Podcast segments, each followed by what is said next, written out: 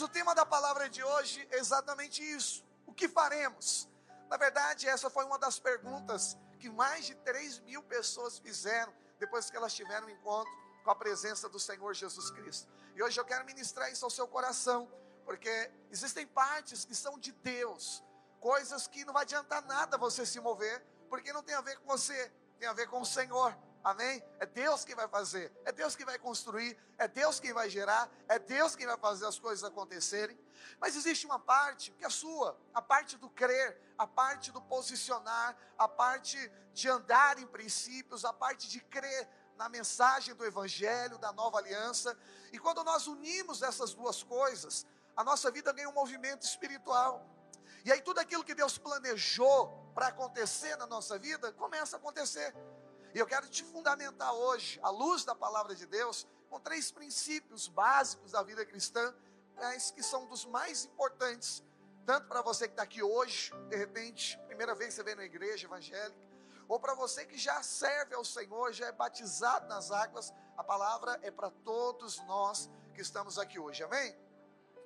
É, semana passada, aliás, Deus tem nos abençoado demais, irmão dia após dia, com a palavra dele, tem nos dado direção, tem nos enchido. Quem tem sido abençoado pelas palavras da sua igreja aqui? Nós temos um canal no Spotify, Videira Interlagos, totalmente gratuito. Todas as palavras de domingo, nosso irmão Jorge tem colocado lá para nós, tem colocado só, só a palavra, né, sem, sem o louvor, para você conseguir acompanhar, meditar, refletir antes de você ir para a célula, para você compartilhar. De repente você acaba não conseguindo pegar algum culto por algum motivo, mas é importante você ouvir a mensagem, porque vai construindo uma mentalidade dentro da igreja. E eu creio que Jesus está formando uma mentalidade nova no nosso meio, amém, irmãos? E são verdades espirituais que têm a ver com a sua identidade espiritual. E hoje nós queremos tratar de mais uma delas aqui, amém? Semana passada a gente aprendeu que a nossa identidade de filho, e filho sempre estará sentado à mesa, ok? E sempre tem tem, tem para você um banquete e Deus não tem migalhas para você.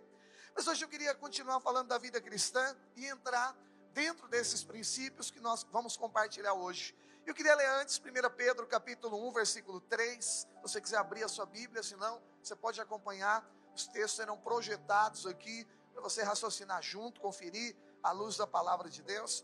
Mas é interessante que diz a palavra do Senhor sobre o seu novo nascimento. Aliás, você nasceu de novo.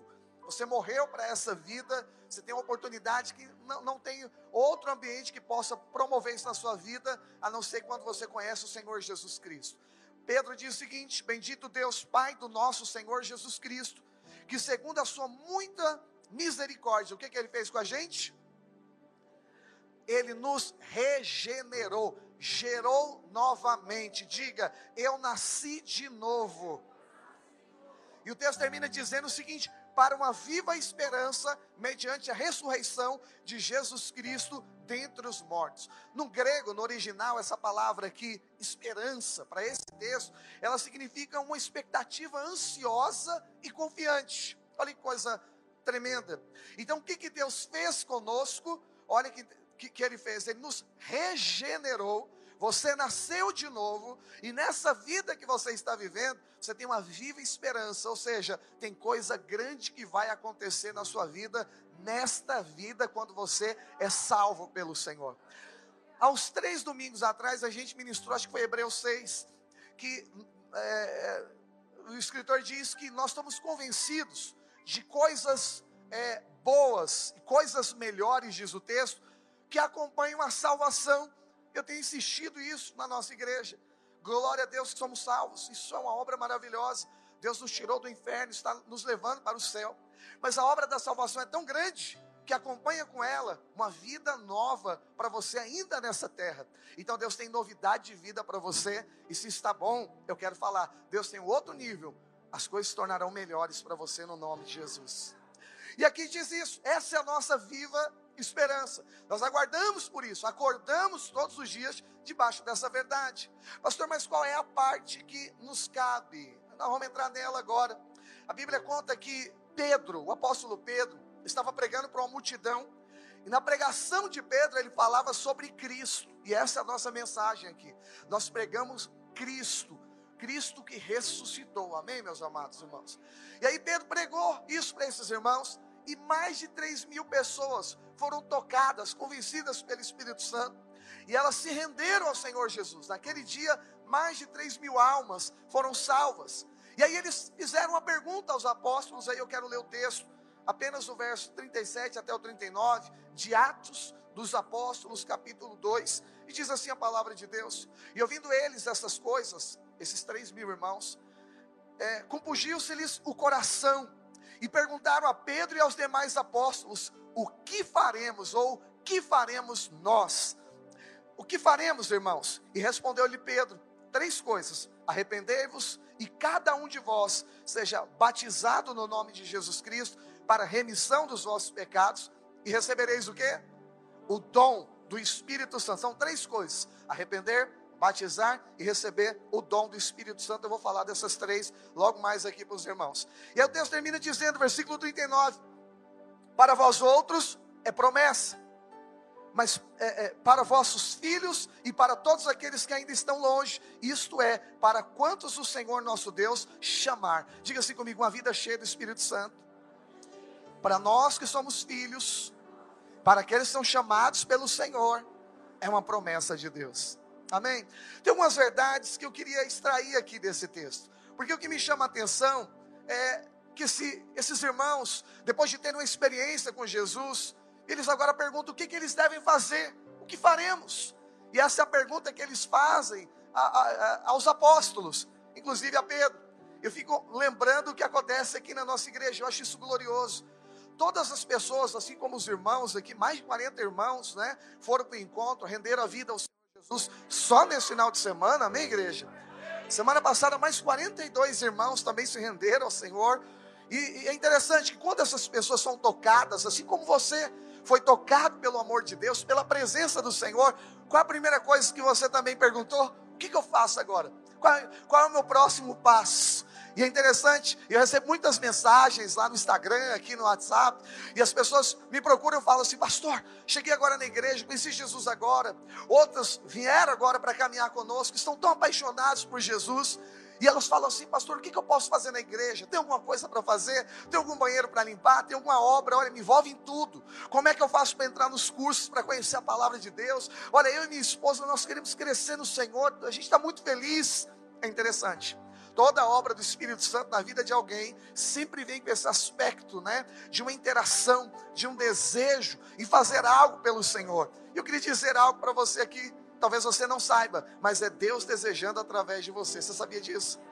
Como assim, pastor? Querida, já te ensinei isso. Deus tem formas de mexer dentro do nosso interior. A Bíblia diz o seguinte: que Ele opera o querer e o realizar. Como que é isso? Ele queria desejos, ele também queria condições para você cumprir e viver cada um desses propósitos sobre a sua vida. E ele é tão maravilhoso que ele consegue fazer isso sem intervir dentro do seu livre-arbítrio. E uma vez eu brinquei com os irmãos dizendo que determinada coisa você também consegue. E aí eu entendo que a forma que Deus promove isso dentro do nosso coração é o que Pedro disse aqui no, início do texto, quando ele disse uma viva esperança. Ele coloca um desejo, um sentimento, um anseio confiante por algo dentro do nosso coração e a gente acaba desejando o que Deus está desejando. Eu estou aqui para falar de uma obra que está acontecendo dentro de você. Deus está operando em você a vontade dEle. Você recebeu a natureza de Deus. Você se parece com o Senhor. Você está em uma nova vida. E que eu quero declarar que é de agora em diante as coisas se tornarão mais sobrenaturais na sua vida. Quem está entendendo, diga amém. E aí, é, esses irmãos fazem uma pergunta, e eu entendo esse, essa, esse tipo de, de pergunta, né? O que faremos? Eu entendo alguns pontos. Antes de entrar nesses três, que é a recomendação, eu anotei quatro pontos que eu queria só citar aqui para os irmãos, que eu acredito que é importante. Essas coisas falam, posicionamentos falam ao nosso respeito. E o primeiro deles é o seguinte: o que a gente entende dentro desse texto, através dessa pergunta, é que existe, como eu falei no início do culto, uma parte que é nossa. A Bíblia fala que nós somos cooperadores de Deus. Não é que Deus precisa, mas é que tem a ver com a sua vida. E tem a ver com aquilo que você deseja para você. Acredite no que eu vou te falar. O seu posicionamento pode antecipar bênçãos de Deus sobre a sua vida. Você sabia disso? Pode levar você a, um outro episódio Em um dos meus livros eu escrevi uma frase dizendo o seguinte: tudo na vida tem um custo, vai custar algo para você aprender. Mas quem define o preço desse custo somos nós. Tem pessoas que precisam perder muito para depois fechar a conta e falar, tá caro, agora tá pago. Mas tem pessoas que conseguem através de um conselho. Às vezes não é necessário perder nada, já falei, eu entendi, eu aprendi e reposiciona. Então é interessante isso aqui. Deus conta com o nosso posicionamento e o seu posicionamento pode acelerar etapas na sua vida. Tenha certeza disso. Tem coisas que já estão reservadas para acontecer. Eu tenho certeza, quanto, quanto mais você se expõe ao Senhor, mais transformado você é, mais Deus acelera as coisas sobre a sua vida. Você está preparado para isso? E é por isso que às vezes dentro da igreja tem pessoas que estão tá está há tantos anos e parece que pouca coisa aconteceu. Aí chega um outro de um ano, dois anos, Parece que mil coisas aconteceram na vida dessa pessoa em comparação a outra. Por quê? Ela é mais especial? Deus ama mais essa pessoa? Não, Deus nos ama da mesma forma, de uma forma absoluta. A grande questão é: quanto mais eu me exponho, mais transformado eu sou diante do Senhor. Expor que eu diga, eu me expor diante de Deus. É quando eu percebo que tem uma parte que é minha. Então eu quero cooperar com, a, com essa parte. Eu quero viver o que Deus quer que eu viva. Quantos estão preparados para isso aqui? Esse texto está falando a respeito disso, a parte que somos, que é nós. Quando eles, quando eles falam o que, o que faremos, exatamente isso, tem a parte que é sua. Segunda verdade, ainda dentro desse texto, antes dos três princípios que Pedro falou para eles, é que todo mover de Deus vai tirar você de uma estagnação, ou vai te livrar de uma inércia. Às vezes você está andando sem rumo, ou às vezes você está, está parado, estacionado na sua vida. Mas quando a gente entende a nossa parte, é quando cai dentro do nosso coração um sentido. É quando você acorda com expectativa viva, uma esperança viva. E você sabe, eu tenho um alvo, eu tenho um rumo na minha vida, eu sei o que Deus vai fazer nos próximos anos. Eu estou acordando com a sensação boa de que algo está acontecendo aqui. E eu vou te falar, isso aqui é senso de propósito. Você está entendendo que Deus te estabeleceu para algo aqui. Então, quando a gente entende a nossa parte, é porque agora convicções entraram dentro do nosso coração. E isso é maravilhoso, irmão. Nada é mais importante do que vivermos com um propósito. Isso te faz superar desafios que você menos imagina na sua vida. Eu quero te falar, tudo isso está, é, é, é, faz parte da tua vida cristã. Tudo isso é consequência de um encontro que você teve com a pessoa do Senhor Jesus Cristo. A terceira coisa ainda aqui, que além de produzir um ambiente, um propósito, um sentido, uma oportunidade, é que também vai produzir um coração disposto. Coisa interessante. Eles poderiam falar: não, tá bom, já aceitamos, vamos para casa viver a nossa vida. Mas eles entenderam: tem alguma coisa a mais, eu quero saber qual é a minha parte, o que eu preciso fazer, eu quero avançar nisso. E eu quero falar para você aqui: Deus tem coisas muito maiores para realizar na sua vida nesses dias. E Ele está te convidando para esse tempo aqui. Não apagueis o espírito. O apóstolo Paulo diz isso: não apagueis o espírito. Por quê? Porque às vezes essa voz do Senhor, Deus te convidando, Deus falando, vai, participa, faça o curso, cresça, vai para o culto, entre em uma célula. Aí de repente você fala: não, não, não estou preparado ainda, não é momento. Você apaga essa voz. Daqui a um tempo você não vai conseguir ter a mesma sensibilidade. Mas eu creio que aqui hoje Deus está promovendo sensibilidade ao teu coração. Você não veio à toa aqui nesse culto. Foi você que foi Deus que te atraiu. De alguma forma Deus atraiu. Seu coração estava sensível. Você que está na live, seu coração estava sensível. Você parou para ouvir o Senhor hoje aqui. E eu quero declarar algo. Ele está falando nesse exato momento ao teu coração. A Bíblia conta sobre o profeta Isaías, só saindo um pouco aqui do contexto, mas eu preciso falar isso agora aqui. Ele já era um profeta de Deus. Você vai ver de Isaías capítulo 1 até o 6, ele profetiza para todo lado. Mas ele ainda não conhecia, ele não tinha revelação de que era Cristo. Aí você fala, pastor, lógico, Cristo ainda não tinha vindo sobre a terra. Calma, deixa eu te falar, Cristo sempre existiu. De fato, ele ainda não havia se manifestado em carne mas ele esteve desde a eternidade passada, ele é pré-existente, ele sempre existiu.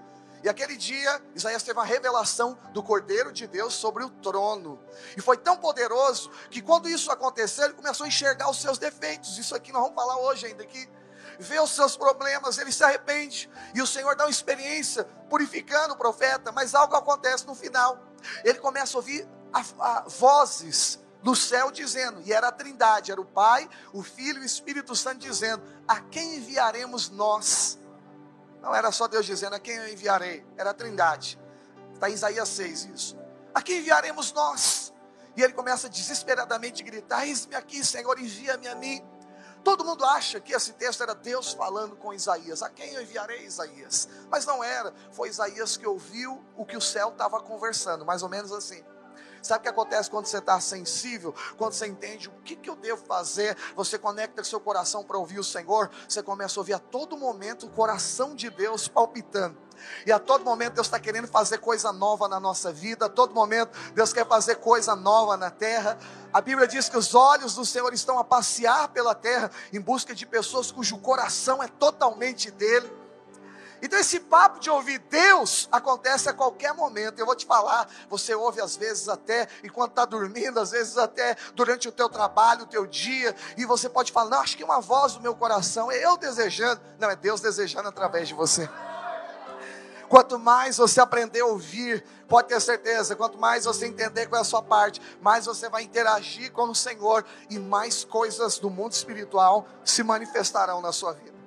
Irmão, tem nada mais gostoso quando a gente percebe coisas do céu que você fala, só pode ser Deus acontecendo na nossa vida na terra.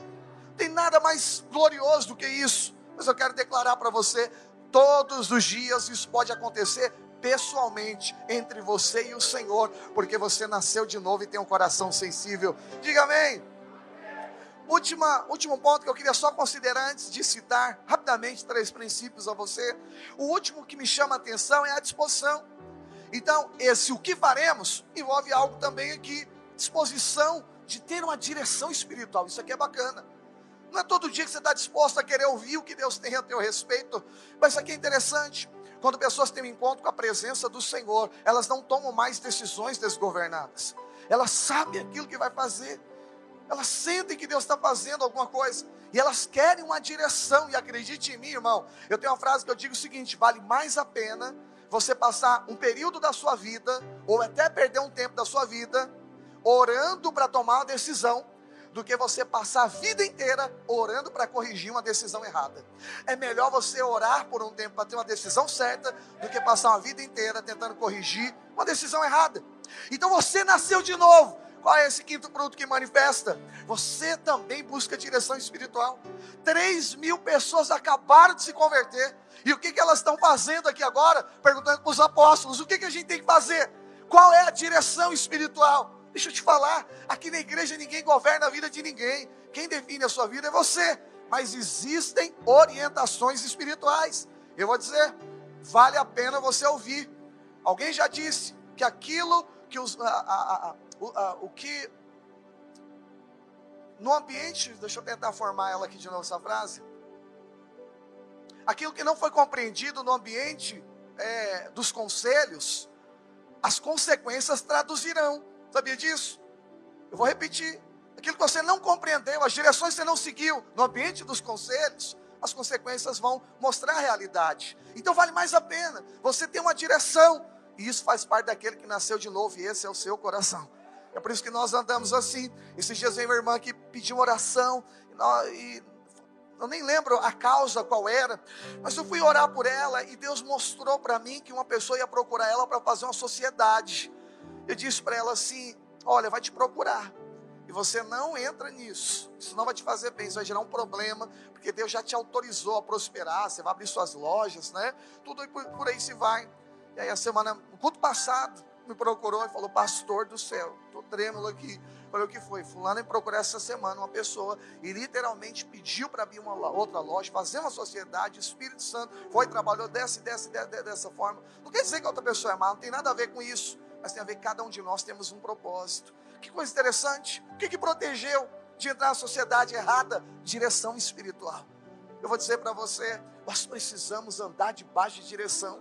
Esses irmãos estavam clamando. Qual, qual o próximo passo? Então deixa eu te falar. Você converteu? Primeira coisa de um novo convertido é que a gente não anda segundo as direções naturais. A gente agora consulta Deus. Consulta o Senhor. A gente não sai por aí decidindo qualquer coisa. A gente agora quer ouvir o Senhor. Porque cá entre nós, determinadas decisões da nossa vida, a gente precisa de uma falsa coragem para tomar. E geralmente, quando essa falsa coragem aparecer, vai ser no momento que você não deveria fazer. Eu vou te falar o que é uma falsa coragem. É, na minha época de escola, eu acho que eu tinha 16 anos de idade, eu fiz uma escolha. Eu nunca, eu nunca bati em ninguém. Primeiro que eu não conseguia. Mas também era por causa de uma inteligência, porque eu falava, eu não quero apanhar. Eu morria de medo de tomar um soco na cara. Graças a Deus eu nunca tomei um soco na cara, porque eu também nunca fui brigar e nem dar soco na cara de ninguém. Mas teve uma exceção.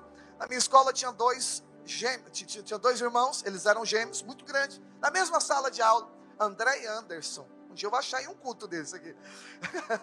e aí o que aconteceu? É, ele me irritou demais, minha mão foi sozinha. Sabe quando uma mão vai a outra tenta bloquear? Não vai. Aquela coisa assim. E pegou de leve, deu um soco na cara dele. Eu falei, meu Deus, o que, é que eu fiz? Acabou minha vida aqui. O cara é grande. E ele pensou assim, ah. Falei, agora perdi.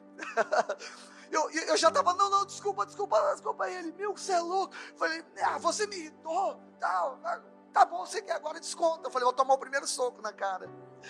E ele falou assim, me empurrou, né? Mas ele é muito amigo meu. E eu falei, ufa, me livrei de um soco. E aí eu pensando nisso, anos depois da minha vida, eu concluí que às vezes a gente tem alguma decisão que não é movida por uma boa consciência, mas é promovida uma falsa coragem. Sabia disso? Às vezes coisas que você não falaria, né? Você estando em paz, às vezes você precipitado, você vai falar. Decisões que você não tomaria se você estivesse orando, se você estivesse meditando. Mas na falsa coragem, você chuta o pau da barraca e vai. Quantas coisas que a gente já fez isso? Lembra de que tem coisas que não voltam atrás? A flecha que você atirou, a palavra que você falou, o tapauer que você emprestou. São coisas que não voltam na vida. É, é ou não é, meu amado irmão? Eu estou devendo um monte nessas horas, um monte de vergonha. Irmã Fátima, vou devolver o senhor essa semana. Quem mais aqui? Eu recebi tanta coisa, vocês me cobram. Vai lá em casa buscar, que eu nem sei de quem mais. Mas tem uma, tem uma loja lá em casa. Eu recebo muita coisa dos irmãos. Mas é que esqueci de devolver. Tem duas garrafas de café da irmã Cida novinha, boa, vou devolver. Um ela me deu, já desistiu. A outra eu estou tentando, vou devolver. Mas assim é verdade, brincadeira à parte, são coisas que não voltam. E às vezes, por causa disso, pessoas largam casamento, pessoas vendem, compram depois se arrependem. Por quê? Porque não foi movido pela direção espiritual, foi, foi movido pela ira. É o soco que você dá porque você está nervoso, mas em sã consciência não faria isso espiritualmente, quando você ora, você não posicionaria assim. A gente cuida de gente, irmão. É tão difícil, às vezes, fazer o irmão tomar um posicionamento certo aqui. Demora anos ensinando. Você é líder de célula, sabe o que eu estou falando. É anos orando, faz isso, irmão, não vai, não faz, não faz, não faz. Mas de repente arruma uma confusão lá dentro da casa dele. E ele fez tudo o que ele não fez a vida inteira em duas horas. Trocou de carro, largou família, viajou, mudou de país. Tudo que Sabe coisa que você consegue fazer em duas horas, mas não consegue refazer em uma vida inteira? O cara teve a arte de destruir tudo em duas horas. Eu falei, meu Deus, esse dia eu estava vendo meu filho, eu até brinquei uma vez aqui, tem um jogo que eu não suporto, mas ele gosta, Minecraft, né? Eu não entendo até hoje. Eu fui perguntar para ele, porque aquele jogo ele sai construindo para depois destruir. Falei, esse é o propósito do jogo. Na minha avaliação é essa: constrói para destruir. Eu falei, que sentido que tem esse jogo? Você constrói para destruir. Na hora eu lembrei, Parece algumas pessoas. Que Deus está dando graça para fazer, mas em duas horas desconstrói tudo que Deus construiu. Diga para o irmão que está do seu lado. Eu falo assim: eu repreendo todo espírito de Minecraft.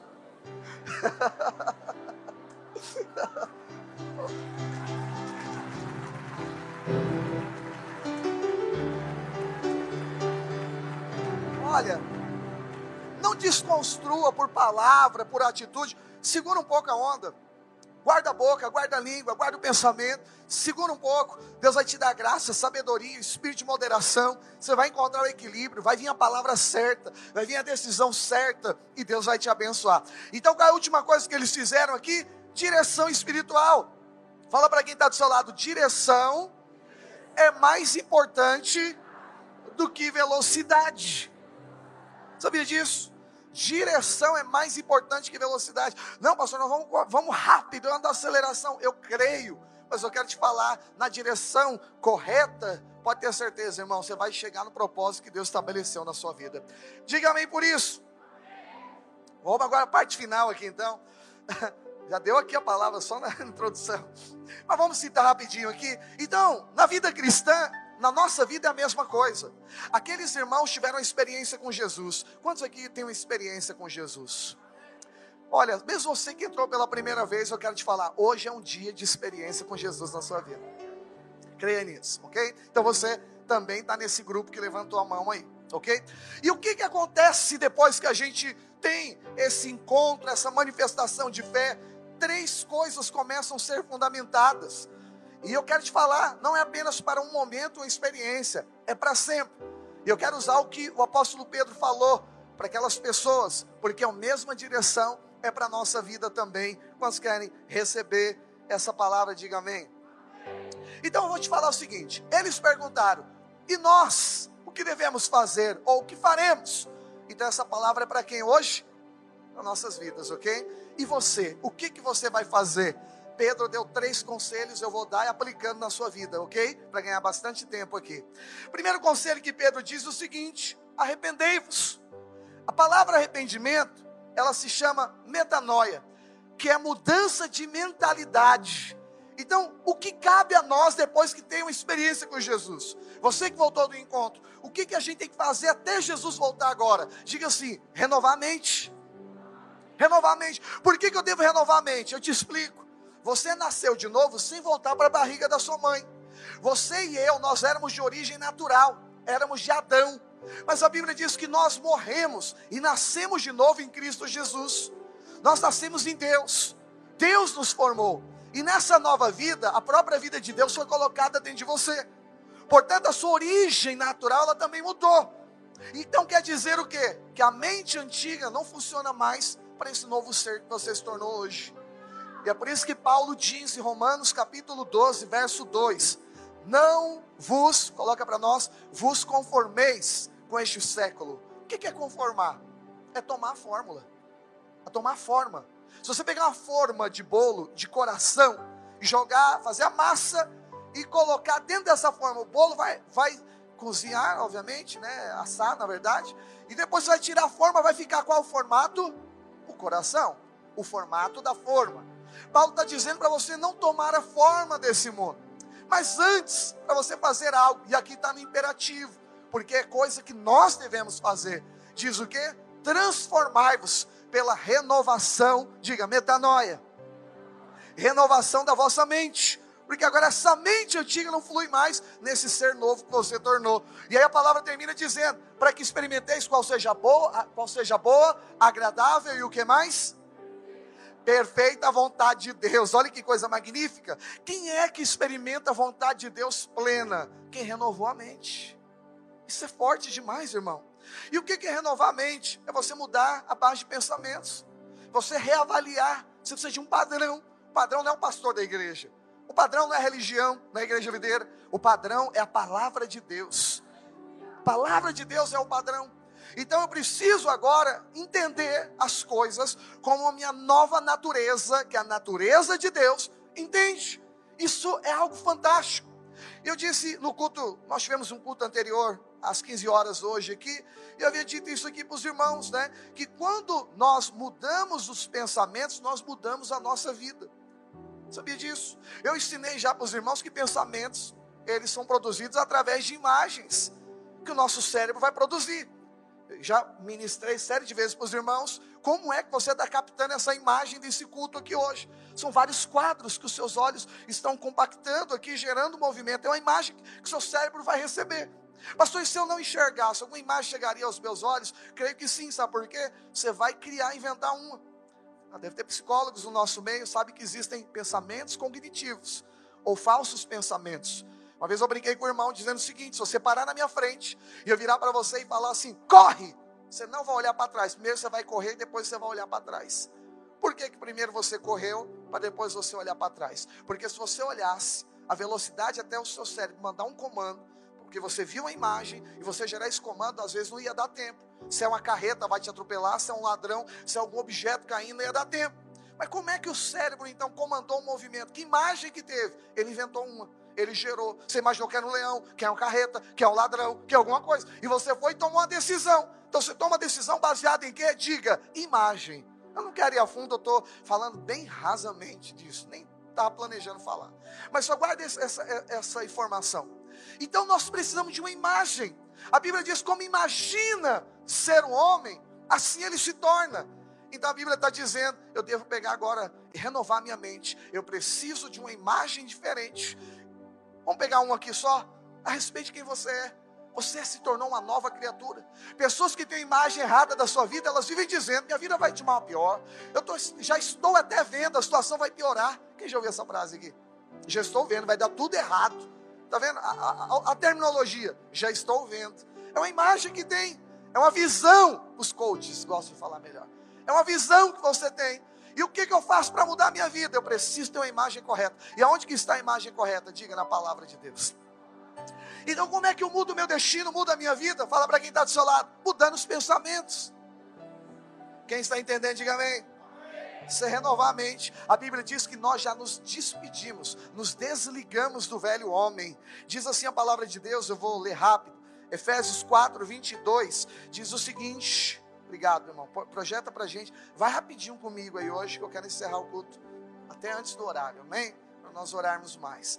Efésios 4, 22 diz: no sentido de que, quanto ao trato passado, vos despojeis do velho homem, que se corrompe segundo a concupiscência do engano, e vos renoveis no espírito do vosso entendimento, e vos revistais do novo homem, criado segundo quem? Criado segundo segundo Deus, em justiça, em retidão, procedente da verdade. Deixa eu te falar, esse é você agora. Você já foi criado novamente. Agora sua característica, o seu DNA agora tem isso aqui. É como Deus te formou. E o que você precisa fazer? Trazer uma mente compatível com isso. Precisa mudar esse pensamento. Isso é algo que é você, na igreja que faz. É você que, mediante a palavra de Deus, muda de mente. Qual foi a primeira coisa então que Pedro disse para aqueles que pediram direção. A primeira coisa que um cristão deve fazer, fala para quem está do seu lado: renovar a mente. Vamos pegar só um. Quem você é hoje? Diga, filho de Deus. Eu vou perguntar novamente: quem você é hoje? Isso tem a ver com pensamento novo. Você entendeu isso? Isso te dá acesso a coisas sobrenaturais. Amém? Segunda coisa que Pedro disse que eles deveriam fazer também é se batizar. Pastor, como assim se batizar? Sim, se batizar nas águas. E isso também é mais uma coisa que um novo cristão deve fazer. Pastor, mas eu já tenho 20 anos de cristão. Pois é, eu vou te falar daqui a pouco da consequência desse batismo. Quando os hebreus saíram do Egito, eles, passam, eles precisavam passar pelo deserto e chegar em Canaã. Mas é, o que, que eles precisavam fazer para que eles entrassem na nova etapa e o Egito ficasse para trás? Passar pelas águas. Ali era um símbolo. Passar pelas águas. Na vida cristã, quando nós conhecemos Jesus, nós praticamos o que nós cremos. Se nós cremos que morremos com o Senhor, então qual é a expressão disso? Diga, batismo nas águas. Eu não sei porque que as pessoas deixam algo tão complexo, não estou preparado, não estou preparado para quê? Para morrer para a velha vida? Quantos anos você tem até hoje você não, vai, não, não, não está e não esteve preparado? Não é para preparação, é para comprovar que dessa carne bem algum tem. É você concordar e dizer assim: nossa, eu tenho nenhuma expectativa de ser melhor. Mas a minha única expectativa está em nascer de novo. Jesus falou para Nicodemos: necessário é nascer de novo. Não tem outro jeito, irmão. A gente melhora sozinho. Não, pastor, está evoluindo. Ah, o mundo está evoluindo é para pior, irmão. Então preste atenção. O que, que aconteceu então com a gente? Fala para quem está do seu lado. Nós nascemos de novo.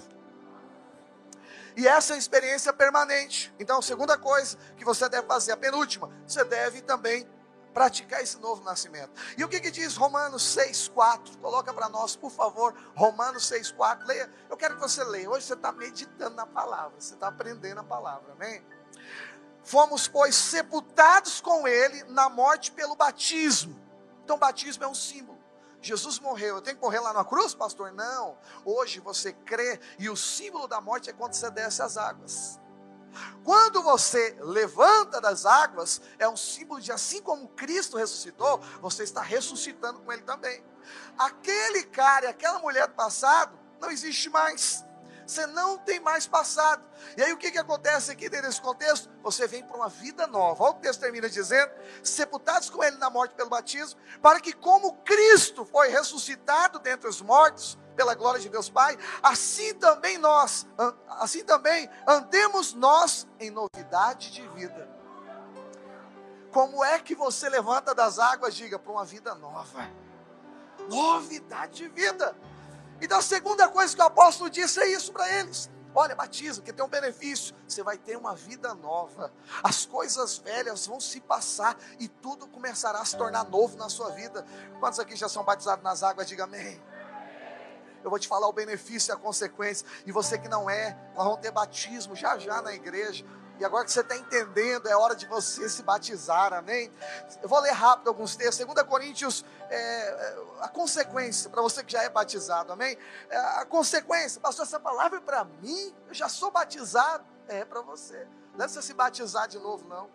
Essa palavra é para você saber as consequências do seu batismo. Uma pessoa me procurou esse dia e falou, pastor, eu errei, pequei, eu posso batizar de novo? Eu falei, querido, não é a água que te limpa, é o sangue de Jesus que te limpa. Batismo é um só.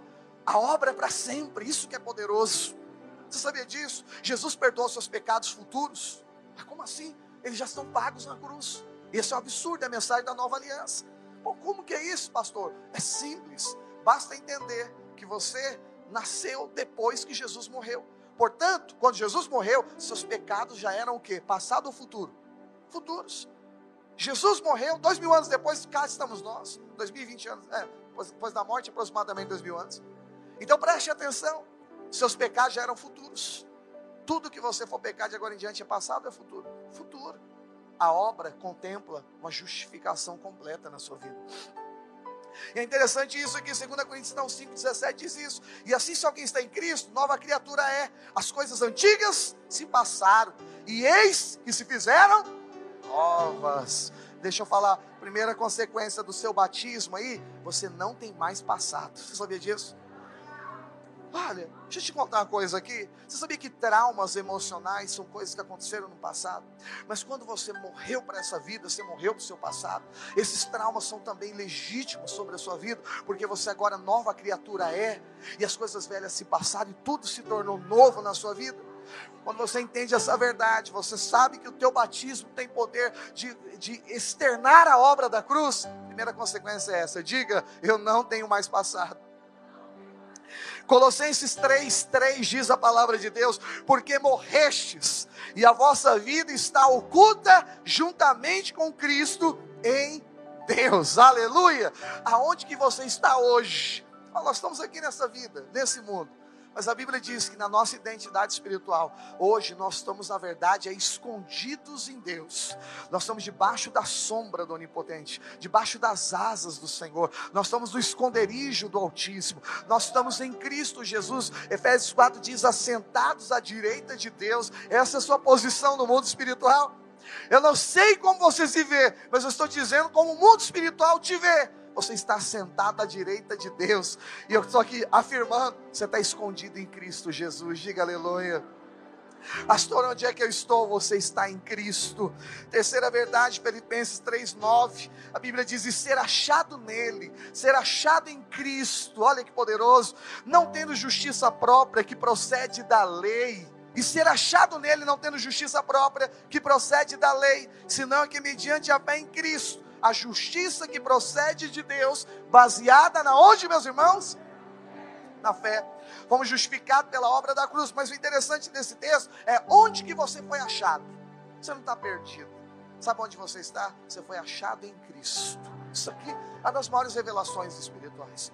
Por isso que a Bíblia diz que você, tudo que pedir no nome de Jesus, o Senhor concede. Sabe por quê? Quando um crente pede na terra, não é ele pedindo, é Jesus pedindo. Sabia disso? Quando você ora, a sua oração é como se o próprio Cristo falasse. Por isso que ele deu toda a autoridade para a igreja, toda a autoridade para você. Diga, eu fui achado em Cristo. Posso ouvir um amém? Os irmãos do louvor podem subir. Terceira e última coisa, eu queria ministrar para você. Qual foi a primeira, qual a primeira é, princípio que, que o, os, aqueles homens, aqueles três mil pessoas se converteram, pediram para os apóstolos. Qual foi o primeiro conselho que Pedro deu para eles? Diga para quem está do seu lado: mudar a mente. Qual é o segundo conselho que nós falamos agora aqui? Diga assim comigo: nascer de novo. Quantos aqui nasceram de novo? O batismo nas águas é quem nasceu de novo. Ele disse para vocês se batizarem. Batismo é nascer de novo. E as consequências são essas que eu falei para você. Você foi achado nele. Você foi escolhido pelo Senhor. Você não tem mais passado, porque Deus te deu uma novidade de vida hoje. Amém? Mas tem a terceira coisa. E eu queria que você ficasse de pé para você ouvir, receber. E eu quero orar esses últimos 15 minutos por você, para que você receba dessa verdade sobre a sua vida. Coisas que nós devemos fazer. O que faremos? Terceira coisa, diga assim: me encherei do Espírito Santo. O apóstolo disse a terceira coisa para eles, para eles receberem o Espírito Santo, para eles serem cheios. E ele disse: ó, para vocês é promessa. Para aquele que é chamado por Deus é uma promessa. Sabia disso? Deus colocou a presença dele dentro de você. Essa é terceira coisa.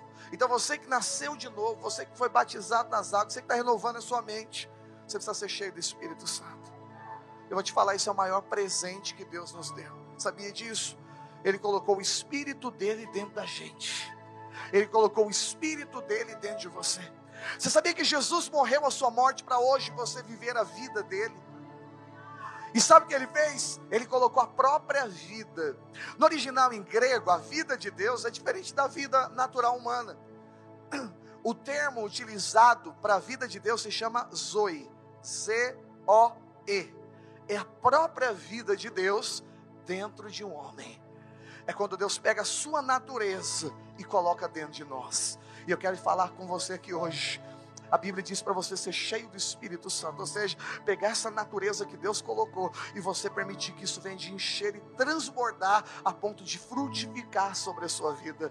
Nós queremos ser cheios do Espírito Santo aqui hoje. Palavra de Deus diz em 1 João capítulo 4, versículo 13. Isso aqui é poderoso.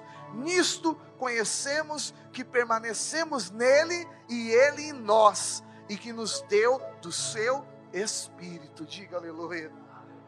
Como é que você sabe que você é de Deus? Como é que você sabe que você permaneceu em Deus? Deus, Deus resolveu colocar é, uma penhora. Sabe o que ele fez? Ele colocou o Espírito dele dentro de você. Ele colocou uma garantia dentro de você.